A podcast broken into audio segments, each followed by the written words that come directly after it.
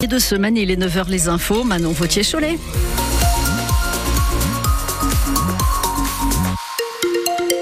Du gris et du sec ce matin, de la pluie cet après-midi sur le nord des Deux-Sèvres et l'est de la Vienne et des températures pour les maxi entre 8 et 10 degrés. Dans les Deux-Sèvres, pour le moment, les cours d'eau ne débordent pas. c'est une bonne nouvelle. Élus et habitants surveillés de près la Sèvre niortaise, en particulièrement depuis la fin de semaine dernière. Elle vient ce matin de repasser en vigilance jaune au cru. Pas de nouvelles grosses inondations donc, mais malgré cette accalmie, l'adjoint au maire de Niort, Nicolas Vido, reste prudent. Les précipitations attendues hier ont été divisées par deux. En fait, nous avons eu 11 mm au lieu des 22 mm euh, attendus. Donc, euh, une marge de manœuvre a été retrouvée pour nous euh, dans l'hypothèse d'une remontée importante et nous redonne une capacité de réaction en cas de, de besoin. Alors, actuellement, la situation est stable et sous contrôle. Nous maintenons une surveillance renforcée. D'ailleurs, la, la cellule de crise communale se réunit de nouveau ce matin pour euh, étudier les meilleures mesures possibles à prendre à la lumière notamment du passage en vigilance jaune.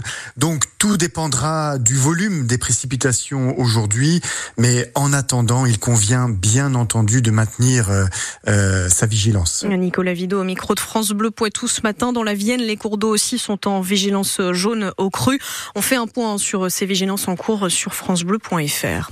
L'Union européenne parle cette semaine de la visite médicale tous les 15 ans pour garder son permis de conduire. L'idée, c'est notamment de vérifier la vue, l'ouïe, les réflexes, éventuellement de suspendre ce permis. La mesure est déjà en place dans certains pays. Ça n'est pas le cas en France, mais ça pourrait donc bientôt le devenir. Ainsi, cette directive européenne est adoptée. Elle est étudiée demain par le Parlement européen et elle est soutenue chez nous par l'écologiste Karima Deli. Le tribunal de commerce de Paris se prononce sur le sauvetage du distributeur Casino aujourd'hui. L'annonce est attendue en milieu d'après-midi vers 15h et sauf grande surprise, le dossier de reprise devrait être validé. Une partie des magasins doivent être cédés à Intermarché et Auchan, mais pas tous. Chez nous, le sort du casino de Chauray est en suspens. Les salariés sont très inquiets. Même chose d'ailleurs à l'entrepôt Isidis à Montmorillon, géré jusque-là par le groupe Casino. Après sa visite très mouvementée au Salon de l'Agriculture samedi, Emmanuel Macron veut sceller la fin de la crise agricole cette semaine. C'est ce qu'il assure. Comme vous pouvez le lire sur francebleu.fr, il donne rendez-vous au syndicat dans trois semaines. Pas sûr que ça suffise à calmer la colère du secteur. Loin de cette agitation, en tout cas dans la Vienne, une vache limousine se prépare avec ses propriétaires pour tenter de remporter la médaille d'or dans une des catégories génisses. Ce sera jeudi au Salon de l'Agriculture. belle qui porte bien son nom avec son pelage roux. Vous avez la vidéo sur notre page Facebook. Le Poitou qui mise également sur son très bon fromage de chèvre pour régaler les visiteurs du Salon de l'Agriculture. Ah oui, forcément. Et si vous êtes en vacances en ce moment, sachez que chez nous, vous pouvez apprendre à en, fabriquer. Ça se passe à Celles-sur-Belle grâce aux ateliers de la Maison des fromages de chèvre. Jeanne Mézia, vous vous êtes prêtée au jeu avec quelques participants.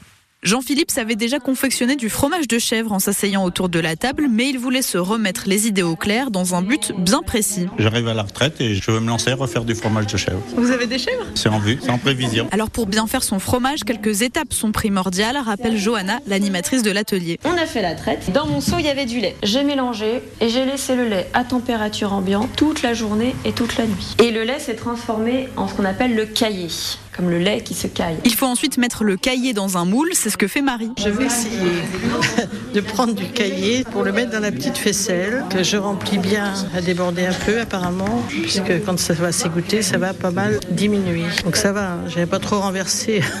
Une partie pratique qui plaît aux participants parce que dans la salle, il y a des amateurs de fromage comme Héloïse. J'ai l'habitude de manger des fromages, par exemple des fromages à la truffe, des fromages avec plein de parfums. Mais ce que les plus jeunes et les plus anciens préfèrent, c'est manger. Au menu de la dégustation, deux spécialités des Deux-Sèvres, le chabichou et le moté sur feuille, avec aux commentaires des spécialistes. C'est crémeux. Un peu plus sec que le moté sur feuille. Et vous préférez lequel pour l'instant?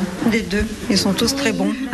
et à la fin, chacun repart avec de nouvelles saveurs en bouche et une faisselle en cadeau. Voilà, et maintenant on a faim. Le reportage de Jeanne Mézia, ses fromages de chèvre comme le chabichou seront d'ailleurs exposés à partir de samedi au Salon de l'Agriculture à Paris pour euh, régaler ceux qui passent par là. Et puis, En sport, en rugby, le 15 de France euh, est passé pas loin d'une défaite historique en quittant hier l'Italie sur un match nul, 13 partout. Simplement parce que Garbisi n'a pas validé la pénalité de la gagne italienne. On doit aller plus loin, faire mieux, assuré après la rencontre le capitaine Charles Olivon. Le prochain match, ce sera le 10 mars face au Pays de Galles.